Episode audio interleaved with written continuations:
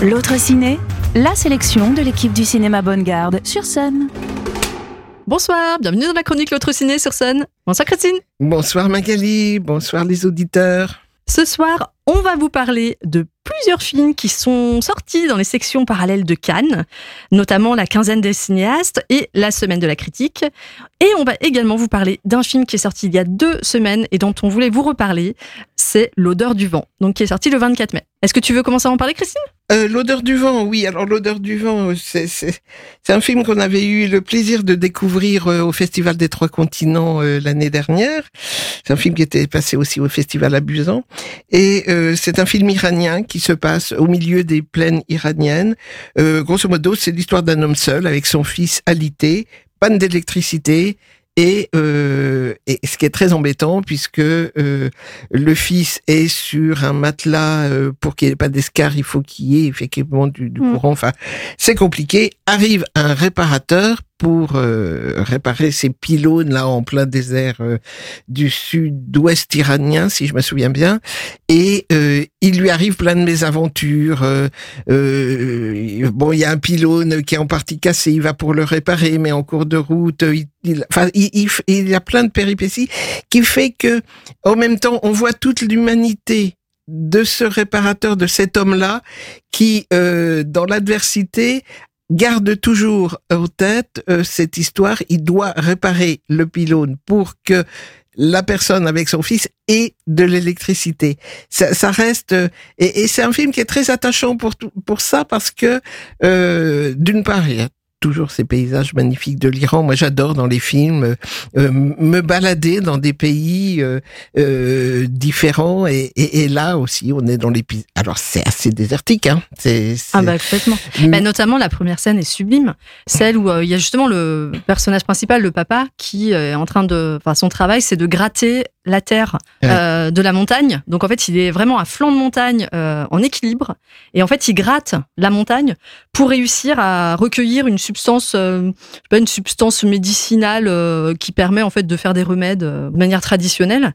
Et vraiment là, on a un plan mais absolument sublime. Oui, alors c'est vrai que ce film, l'intérêt de ce film, je dirais, il est exactement comme tu dis dans la, la dureté de la vie, la dureté liée au climat, à la terre, et toute cette solidarité, cette humanité entre les personnages quand même, euh, sans qu'il y ait du tout de, euh, je dirais, des fusions. quoi. C'est très sobre. c'est Et en fait, on, on, leur rend vraiment leur dignité à ces personnes-là. On dit voilà, c'est des gens qui sont, euh, qui méritent qu'on fasse un film sur ces personnes-là, parce que le, le, papa, en fait, il, il, est en situation de handicap, donc euh, il se déplace de manière assise, euh, avec les mains. Parfois, ce genre de personnage, on ne le verrait pas dans d'autres films. Ah oui, non, pas non, de cette manière-là en tout cas. Et là, c'est bah, c'est c'est considéré comme totalement normal. Et voilà. Et j'ai trouvé que chacun, voilà, comme tu dis, il y a une vraie solidarité entre tout le monde. Et ouais, l'humanité de cet électricien, c'est c'est génial. Au bout du bout, jusqu'à prendre une chèvre dans sa voiture. Oui. des, des, oui, des tas de petites choses, mais il, faut l'accompagner dans ses réparations électriques. Ah oui. Ça s'appelle l'odeur du vent. C'est de alors, difficile de dire le nom, Mohagen, c'est un réalisateur iranien euh, à découvrir encore. Enfin, si le film continue à passer près de chez vous, n'hésitez pas à y aller. Juste pour rajouter, il avait, il avait gagné le Grand Prix du jury au Festival de Busan dont, que tu as oui. cité, et la Montgolfière d'argent au Festival des Trois Continents à Nantes. Et là, on va en parler juste après, mais s'il avait été présenté, c'est ce qu'on disait, hein, s'il avait été présenté à la quinzaine des cinéastes, il aurait sans doute gagné quelque chose. Ou à la semaine de la critique, ou, ça, ou à un certain regard parce que à Cannes, il n'y a pas que la compétition officielle, il n'y a pas que les films dont on parle sur les réseaux sociaux, à la télévision, il y a aussi des films, euh, et ça, moi j'aime bien aller à Cannes pour découvrir ceux-là, qui sont euh, de sélectionnés dans les sélections parallèles. Alors j'ai envie de vous, alors tous ne vont pas sortir tout de suite, mais j'ai envie de vous en parler pour que dès qu'ils sortent, vous les ayez en tête. Ok, on prend nos stylos, Christine. On voilà. Ça. Pour la semaine, alors il y en a aussi sûrement d'autres très bons que j'ai pas vus, mais pour la semaine de la critique, euh, j'ai vu un film qui s'appelle Amagloria de Marie Amouchoukli. Euh, c'est un film euh, Euh, en, fait, c'est un film euh, très simple. En fait, bon, c'est une petite fille qui s'attache à sa nounou. Euh, elle a perdu sa maman, le papa travaille. C'est une nounou capverdienne qui le, qui la garde. Sauf que la nounou euh, a un décès dans sa famille au Cap-Vert. Elle doit retourner au Cap-Vert, et repartir définitivement pour s'occuper de sa propre famille. C'est un déchirement pour la petite Cléo de 6 ans, mais la nounou lui promet de l'inviter, passer l'été au Cap-Vert avec elle. Et euh, donc c'est cette relation entre cette petite fille et cette nounou. Je vous en dis pas plus, mais il faut les accompagner en vacances au Cap Vert. C'est très touchant. Un autre film de la semaine, Le syndrome des amours passés. Alors ça, c'est trop drôle. C'est une comédie euh, belge et française d'Anne Siro et de Raphaël Balboni. Alors, Juste, hein, euh, ça on le sait dès le début, donc je vais pas déflorer le film en disant, en fait c'est un couple qui n'arrive pas à avoir d'enfant, qui a tout essayé, et un jour le médecin qui revient, leur euh, médecin qui les suit, le généticien, revient d'un congrès et leur dit, venez me voir tout de suite, ça y est, je sais euh, comment on peut débloquer le fait que vous n'arrivez pas à avoir d'enfant alors que vous n'avez aucun problème physique. Et il leur dit, voilà, il faut que vous refassiez le chemin de vos amours, il faut que vous ayez une nouvelle relation sexuelle avec tous vos ex. Donc, euh, ça campe le décor. On voit le couple un peu se décomposer. Et ils doivent donc rechercher, et, c'est trop drôle, quoi. C'est trop drôle. Il y a un déséquilibre entre les deux. Euh, je dis pas qui. Euh, il, il, faut le voir. Ça s'appelle le syndrome des amours passés, et ça devrait sortir, euh, bon, les semaines, les mois qui suivent, je sais pas. Alors, une autre sélection intéressante, c'est un certain, un certain regard. Un certain regard où j'ai vu le film Rosalie. Rosalie, c'est un film franco-belge également. Avec euh, Nadia Tereskiewicz. Voilà. Et Benoît Magimel. Oh là là, on va faire un point bonhomme Magimel, je crois, bientôt. Alors, euh, c'est un film de Stéphanie Di Gusto. Alors, je sais pas si vous avez remarqué, mais on vous parle beaucoup de films de Cannes qui sont faits par des réalisatrices. Elles ont vraiment, vraiment apporté quelque chose de magnifique dans ce festival cette année. Elles sont beaucoup plus nombreuses et vraiment des films super.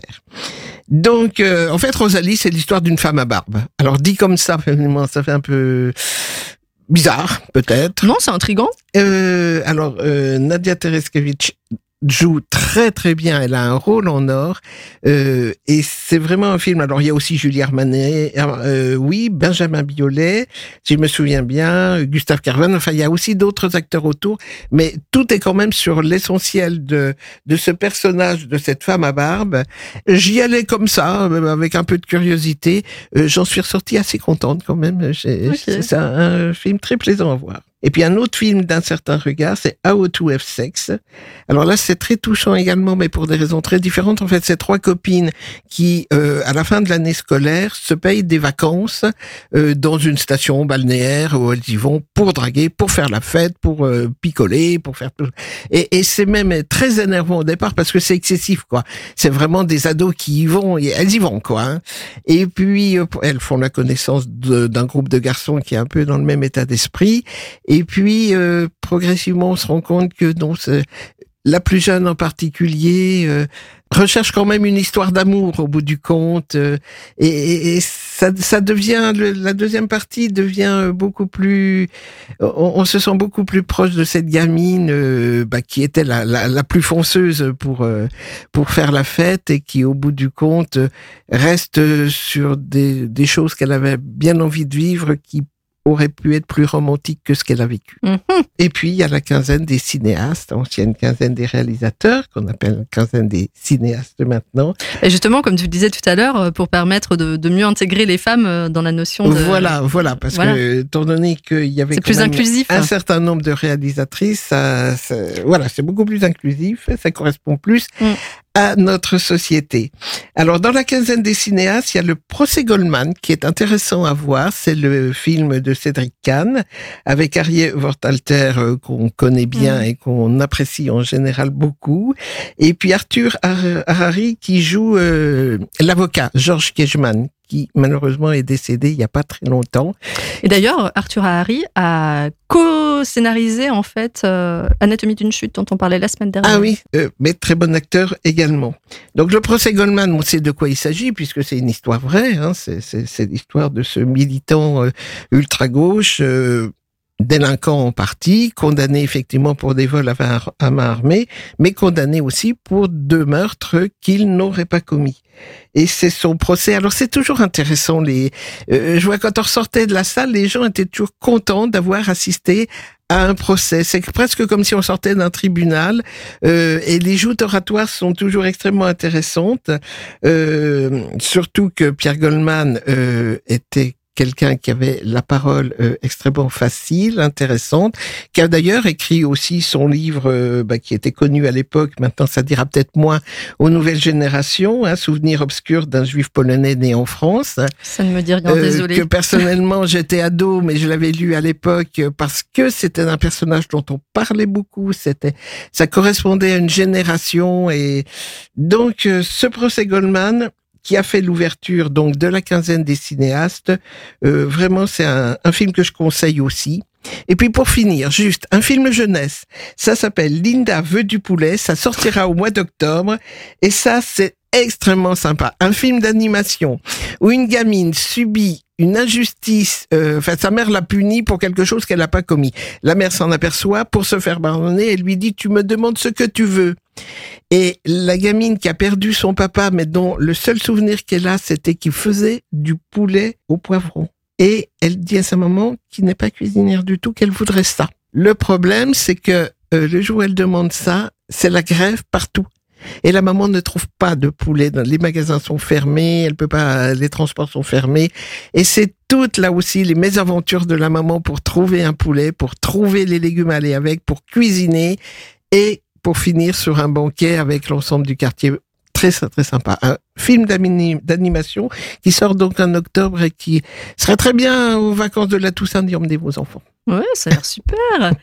Et euh, là, juste pour vous dire, la semaine dernière, on vous parlait euh, de Cannes à Nantes, hein, le une sélection de la compétition officielle était, euh, était projetée euh, à Nantes. Euh, là, il va y avoir quelque chose de nouveau qui est mis en place cette année. C'est la quinzaine des cinéastes en région et, euh, et à Paris aussi, mais nous, ce qui nous intéresse, c'est en région. C'est Nantes. Nantes est la région. c'est ça. et donc, ce sera du 7 au 18 juin. Et donc, on pourra voir 11 films de la quinzaine des cinéastes. Certains que tu as cités, mais d'autres aussi, tu vois, notamment, tu parlais du procès Goldman, il sera dans la liste. Il y aura ah bah également le dernier Michel, Michel Gondry, euh, donc euh, le livre des solutions avec Pierre Ninet. Oui. À pas rater, je pense. Et il y aura les deux qui ont gagné un prix cette année. Donc, euh, Un prince de Pierre Créton et Créatura d'Elena Martine Guimeno. Voilà. Donc, à surveiller dans les cinémas près de chez vous. Je sais que c'est au moins au 14 à Nantes. Après, il y a assez peu de cinémas partenaires, mais voilà, vous pouvez essayer de regarder sur le site de la quinzaine des cinéastes. Donc ça vous fait tout plein d'idées sorties à la veille des vacances. Alors qu'il commence à faire chaud, on peut aller tranquillement se mettre au frais dans les salles de ciné. Souvent climatisées. C'est ça. Et on vous souhaite une belle semaine de cinéma. Au revoir. À bientôt. L'autre ciné en podcast sur MySun.